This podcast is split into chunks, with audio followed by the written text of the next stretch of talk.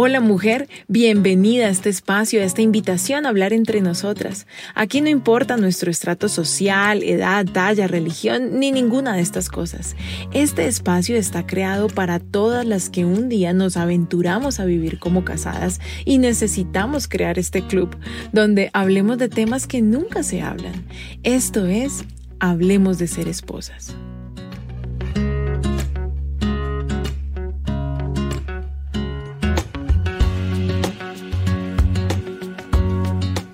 En este episodio vamos a hablar sobre el perdón.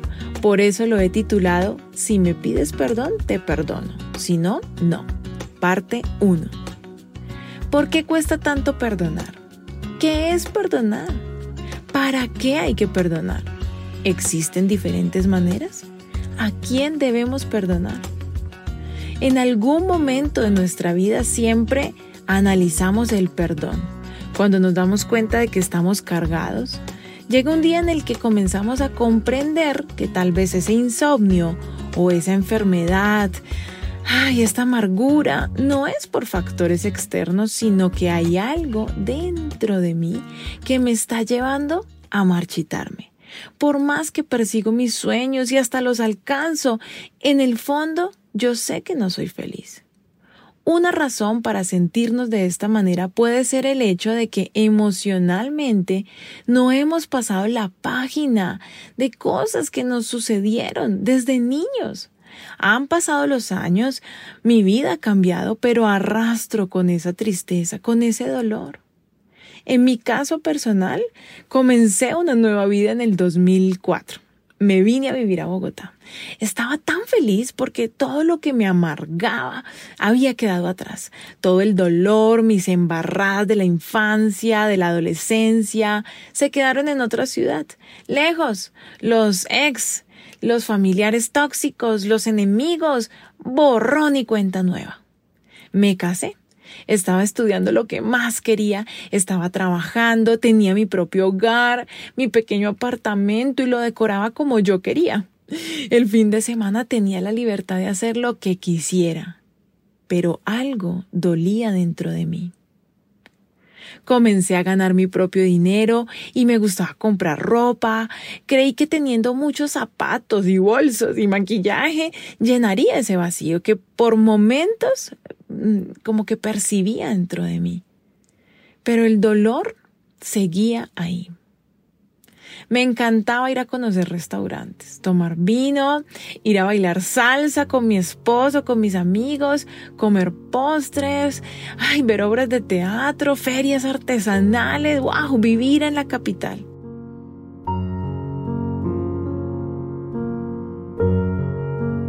Pero no era feliz. Creí que era el momento de tener hijos. Y bueno, sí que lo era, pero creí que al tenerlos iba a desaparecer el dolor. Fui muy feliz de tener a mi pequeña muñeca en brazos, pero ese dolor seguía ahí. Conocí a Jesús, me enamoré de Él y comencé una amistad con Dios.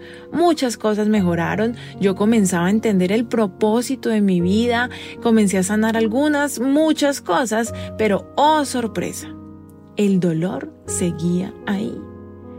No solo eso, sino que a veces se agudizaba comencé a enfermar de mi estómago y entré en la onda que todos entramos en algún momento de comer sin gluten, buscar alimentos orgánicos. Eh, pero bueno, para hacerte el cuento corto, entre más me cuidaba, entre más medicina alternativa, acupuntura, aceite de no sé qué que yo usaba y comía, más me enfermaba. Compramos la casa de nuestros sueños mi esposo tenía el trabajo de sus sueños, el carro de los sueños, los muebles de los sueños y el dolor no se iba. Al contrario, estaba en aumento. Un día me comencé a enfermar. Me hicieron un tratamiento médico que me ayudó demasiado, pero el diagnóstico que me dieron fue metaplastia intestinal, o sea, tenía unas llagas en las paredes de mi estómago y me dijeron que de por vida tendría que cuidarme mucho porque en algún momento mi cuerpo haría un cáncer en el estómago. o en el colon o en cualquier otra de mis tripitas. Yo tenía 28 años y ya los médicos me hablaban de cáncer. Conocí a gente de mi edad que estaba muriendo de cáncer, por lo que entendí pues que la cosa era en serio. Ese dolor emocional por cosas que me sucedieron me estaba apagando el espíritu, amargando el alma y finalmente estaba enfermando mi cuerpo. Mi ser se marchitaba. Un día escuché un mensaje de las enfermedades y las posibles causas. Enfermedades heredadas, malos hábitos alimenticios y lo que me sorprendió, falta de perdón. Rumiar y rumiar como chicle viejo esas anécdotas espantosas que nos pasaron. Ese día entendí que lo que yo necesitaba era perdonar. Y ya, ya mismo, porque esperando que, uy, que algo malo le pasara a quienes tanto me lastimaron, lo único que estaba haciendo era lastimarme, lastimarme a mí misma. Entonces comencé a trabajar en ese perdón. No quería dejar a mi bebé sin mamá por guardar rencor en mi corazón. No era justo. Y comencé a hacerme estas preguntas que te hacía hace un instante. ¿Por qué cuesta tanto perdonar? ¿Qué es perdonar? ¿Para qué hay que perdonar? ¿Existen diferentes maneras? ¿A quiénes debo perdonar?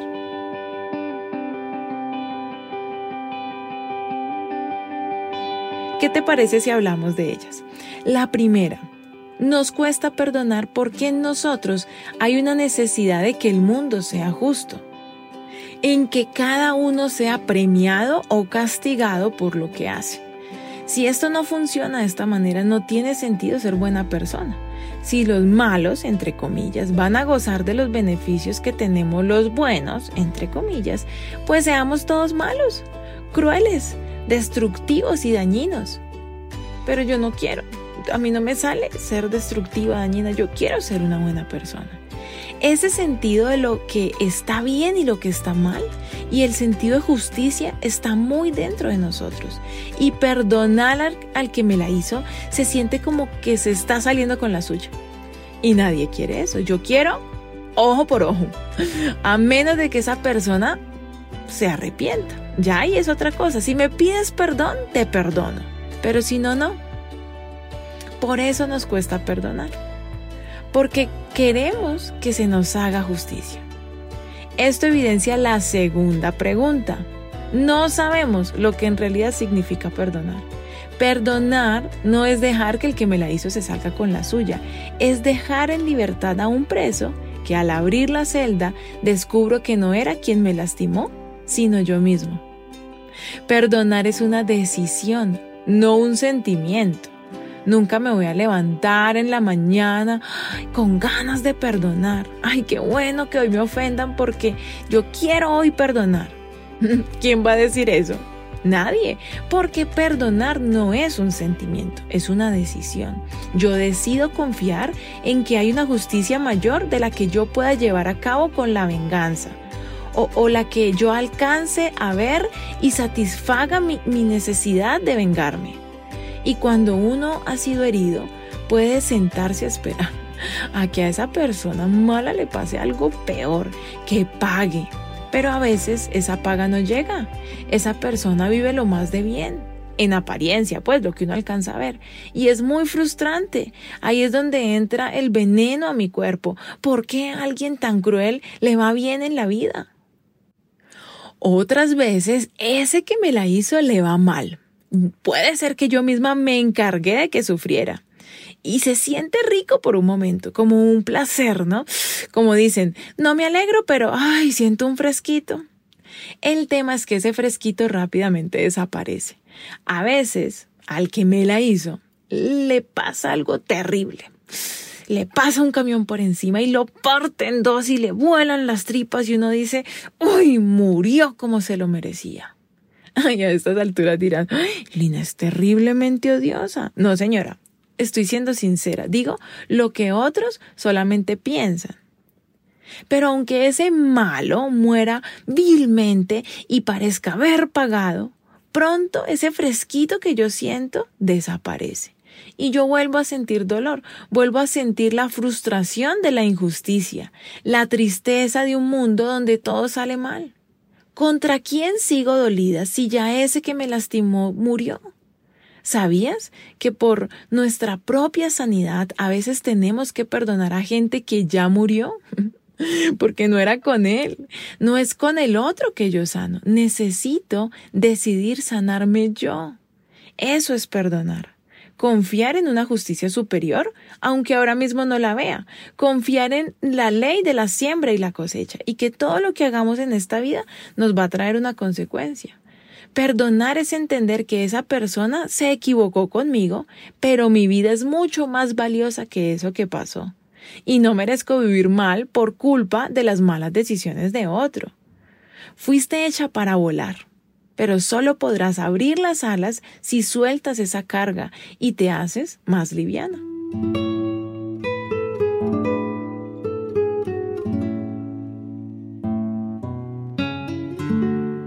La otra pregunta es, ¿para qué perdonar?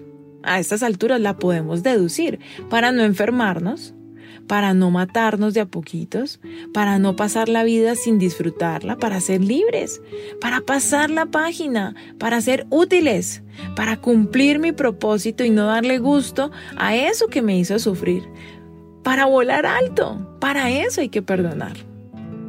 Existen diferentes maneras de perdonar Creo que sí hay diferentes métodos, pero creo que todos los caminos nos conducen a lo mismo. Todos los discursos espirituales coinciden en que perdonar es hacerte un bien a ti, que es un regalo que si no te das, no evolucionas. Decidí dividir este podcast en dos partes porque necesitamos un tiempo para analizar el corazón. Necesitamos analizar nuestra vida este es un viaje que yo comencé a hacer hace unos años y de verdad me interesa que, que lo hagas tú también y que puedas viajar más liviana. Pero esto toma tiempo, así que te voy a dar un espacio entre este episodio y el siguiente para analizar toda esta información, pero sobre todo para que te respondas esta pregunta. ¿A quién debo perdonar? Haz la lista, escríbela. Y cuando yo la hice, casi necesito un papiro, un rollo de papel higiénico. O sea, esa lista parecía como la factura de mercado de un millonario, así, ¡uh! larga. Necesitamos perdonar en tres frentes. Necesitamos perdonar a las personas que nos hicieron daño o nos hacen daño. Y hay unas fáciles, ¿no? Como la vecina que no le baja el volumen a la música y otras más complejas como el papá que abusó o, o que abandonó el hogar. También debemos perdonarnos a nosotras mismas, porque cada una la ha embarrado en algún momento y puede que me esté odiando por lo que hice. Me odio por no haber defendido a mi mamá cuando mi papá le pegaba. O me odio porque fui imprudente ese día en esa reunión de trabajo y dije lo que no debía decir, ¿me entiendes? También tenemos cosas terribles y cosas más livianas por las que nos cargamos rabia nosotras mismas. Pero ese discurso de odio interno en contra de nosotras mismas debe parar. No más autobullying. Debemos estar en paz con nosotras. aceptar que nos hemos equivocado en el pasado, pero que eso no me hace la pendeja, la tonta, la mala o lo que sea que nos digamos.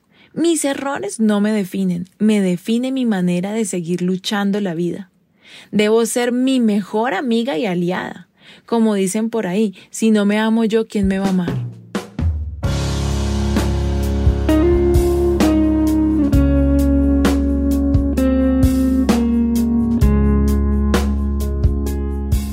Y por último, debemos perdonar a Dios.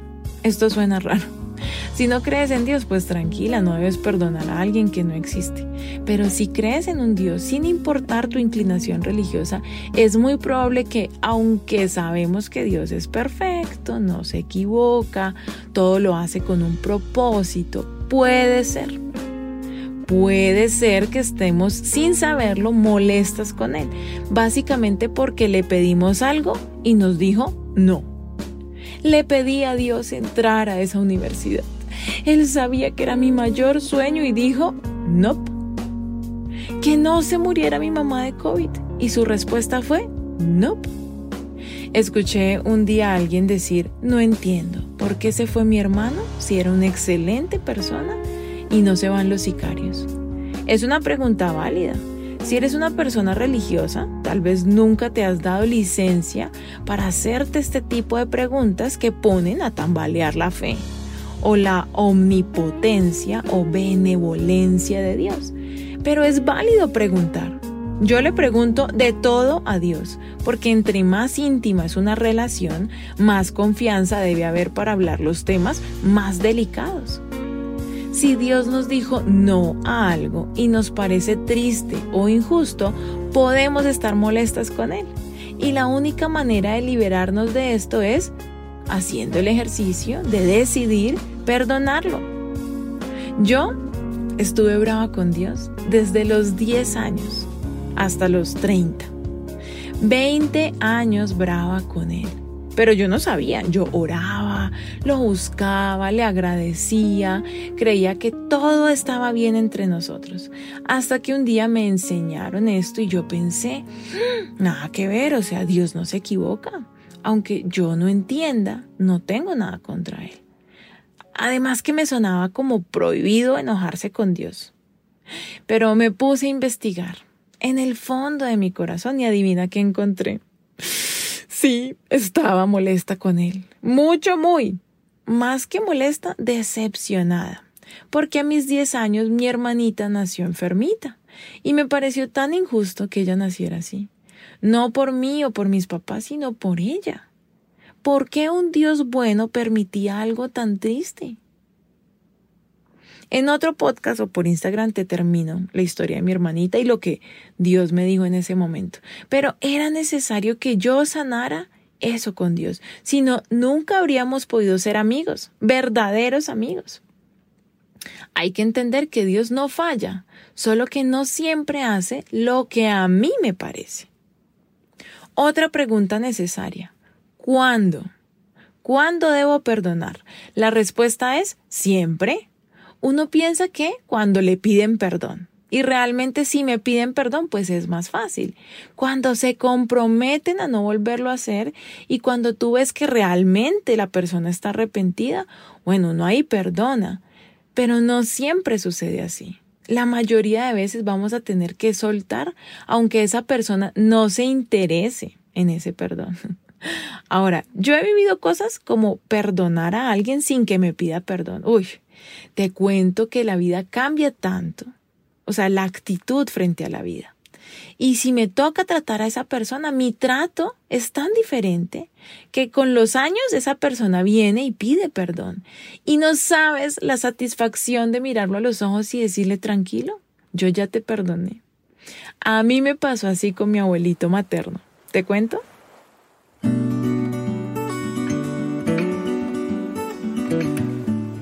Como mi mamá quedó embarazada de mí cuando era todavía una niña, una adolescente, mi abuelito vio en mí un problema. Me le tiré el futuro a mi mamá. Y en mi adolescencia viví con ella y mi abuelito. Y yo era muy rebelde, entonces él no me quería. Y un día me dijo algo, una bobada. Uy, pero ese comentario me puso tan mal. Me puse tan triste. Me deprimí. Porque, ¿qué niña merece un trato así de su abuelo? Y fui a la psicóloga del colegio, donde Sandra, ¿te acuerdas? Mi amiga que invité al podcast que se llama Dame un consejo que se pueda aplicar. Y ella me ayudó a perdonar a mi abuelito, a aceptar que él no me quería porque era su decisión. Y tratar de ganarme su amor solo me haría daño. Alejarme del viejito no era suficiente. Tuve que en mi corazón sanar Tuve que entender que soy valiosa, aunque algunos seres humanos en su estupidez no lo entiendan. Y hoy te quiero decir esa verdad a ti. Eres valiosa. Eres una joya preciosa. Nadie más en la tierra es como tú. Eres única e invaluable, aunque algunos seres humanos a tu alrededor no lo puedan entender, aunque tu esposo no te lo diga muy seguido. Muchos años después mi abuelito comienza a ir a una iglesia, comienza su relación con Dios. Yo ya vivía acá en Bogotá y estaba haciendo mi familia. En un paseo eh, que hicimos a una finca, mi abuelo me pidió perdón por no haberme querido y reconoció que eso fue un error. Y yo lo miré a los ojos y le dije, tranquilo abuelito, yo ya te perdoné, yo te amo. Y nos abrazamos tan bonito. Muchos años después mi abuelito muere. Oye, yo ni lloraba, porque realmente no teníamos pendientes. Así que siempre hay que perdonar, te pidan o no perdón, porque te estás haciendo un regalo para ti, te estás dando valor. Ahora, perdonar no significa seguir la relación. Hay gente a la que hay que perdonar, pero también mantener lo más lejos posible de nuestras vidas. Por ejemplo, un familiar abusivo o abusador. Yo lo perdono porque eso me libera, me sana, pero a metros de esa persona.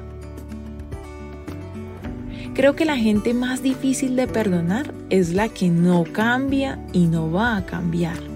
Es así que uno cree que no se merece el perdón, pero es que no es para ella, es para ti.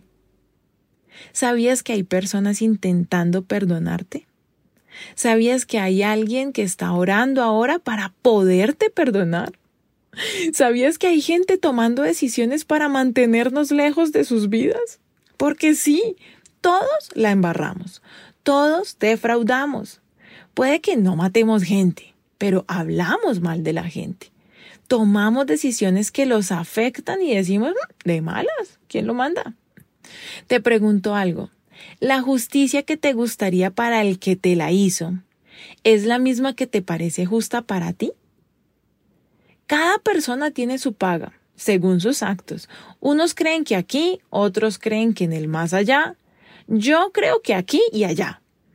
Todos queremos justicia, castigo para el que la embarró, pero ninguno queremos recibir castigo, quisiéramos perdón.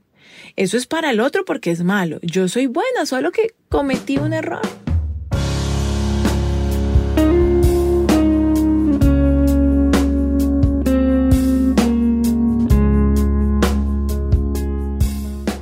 Miremos un ejemplo.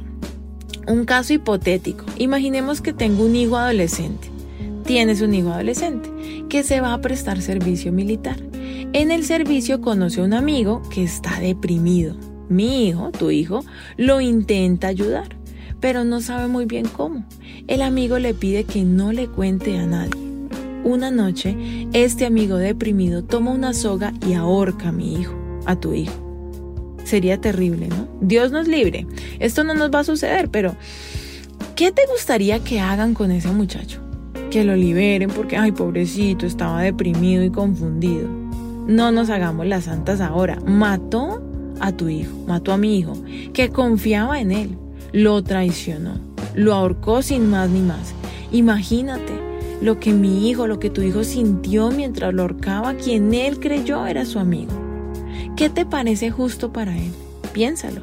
Piensa en un castigo suficiente para que no lo vuelva a hacer y la muerte de tu hijo sea justamente castigada. ¿Lo tienes? Perfecto. No te olvides de tu veredicto. Ahora, imagina que tienes, tengo un hijo, se va a prestar servicio militar.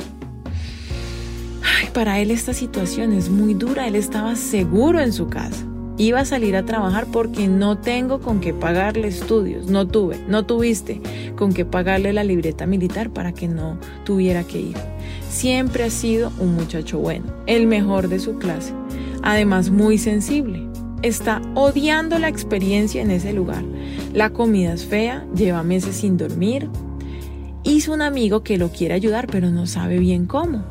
Tu hijo le dice que no le cuente a nadie porque no quiere preocuparte. Una noche está agotado, enfermando por comer tan mal tantos días. Intenta dormir pero tiene pesadillas. Se despierta aturdido y comete el peor error de su vida. En medio de la desesperación mata a su amigo, lo ahorca. Cuando su amigo cae muerto al suelo, tu hijo, mi hijo, reconoce a quien mató, reacciona. Llaman a los tenientes y, ellos a esa hora te llaman a ti. ¿Qué trato quisieras que reciba tu hijo? ¿Qué castigo te parece que estaría bien para que aprenda la lección y no lo vuelva a hacer? ¿Recuerdas tu veredicto anterior? Perfecto. Ahora comparémoslos. Comparemos los dos castigos. ¿Los dos son el mismo? Tanto si otro ser humano me lastima o si soy yo quien lo lastimé, la verdad es que los dos somos hijos del mismo papá. Y no es fácil condenar a un hijo y salvar al otro. ¿Me entiendes? La justicia humana suele ser injusta. ¿Por qué? Porque es subjetiva. Si es el hijo de otra, es un vil asesino. Si es mi hijo, es un joven bueno que cometió un error. Por eso necesitamos una justicia pura, no permeada, superior a nuestra humanidad. Necesitamos creer y confiar en la justicia que Dios hará. Es como lo de Will Smith, ¿no? Y Chris Rock. Algunos decían que está bien, que se merecía su golpe. Otros que no, que debían haber sacado a Will de ahí. Otros que por qué no los echaron a los dos. Otros decían es que no se golpea por palabras, pero otras personas pensaban que las palabras golpean tanto como los golpes físicos. Entonces, ¿por qué no sacan a todos los comediantes que han ofendido? ¿Mm? O, o, que te peguen a ti también y a mí por cada vez que hablamos mal de alguien o nos burlamos. ¿Ves? ¿Cuándo es suficiente castigo para los ojos humanos? Eso es como el hijo que mata al papá Mm, porque borracho ese papá violaba a la mamá y la golpeaba. Entonces el hijo, ¿cierto?, lo mata. ¿Tú crees que, ese, ese hijo va a tener paz? ¿Mm? ¿Cómo queda el corazón de esa mamá, de esa mujer? Ay, es que por intentar hacer justicia por nuestra cuenta, hemos cometido barbaries. Perdonar es abrir una cárcel para que salga quien estaba preso y descubrir que quien estaba preso era yo y el que la embarró andaba de parranda. ¿Qué pasa si yo perdono, pero él la sigue embarrando? ¿Qué hago con mi marido que ya esta es la tercera vez que me monta cachos? Estas preguntas las contestaremos en el siguiente episodio. Por ahora, solo te digo, perdonar no es seguir la relación, pero seguir la relación sin perdonar es imposible.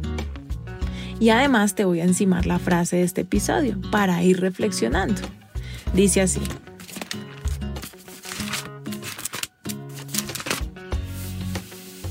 No juzguen y no se les juzgará. No condenen y no se les condenará. Perdonen y se les perdonará. Ay Dios, necesitamos encontrar esos tumores del alma, esos dolores del pasado que pueden parecerle a otros bobadas, pero a mí me duelen, a ti te duelen. En el siguiente episodio vamos a hablar del perdón al esposo. ¿Qué pasa si no perdono? ¿Perdonar significa seguir con la relación? Hasta aquí este episodio Hablemos de ser esposas. Espero que haya sido de tu agrado. Puedes escribirme por Instagram. Me encuentras como arroba Lina Balbuena, la primera con B, la segunda con V. A veces me demoro un poco en contestar, pero créeme que siempre voy a sacar el tiempo para hablar un ratico contigo. La idea es que nos escuchemos y aconsejemos sabiamente las unas a las otras. Y recuerda, no te aguantes ni te divorcies. Hay otro camino, el camino del perdón.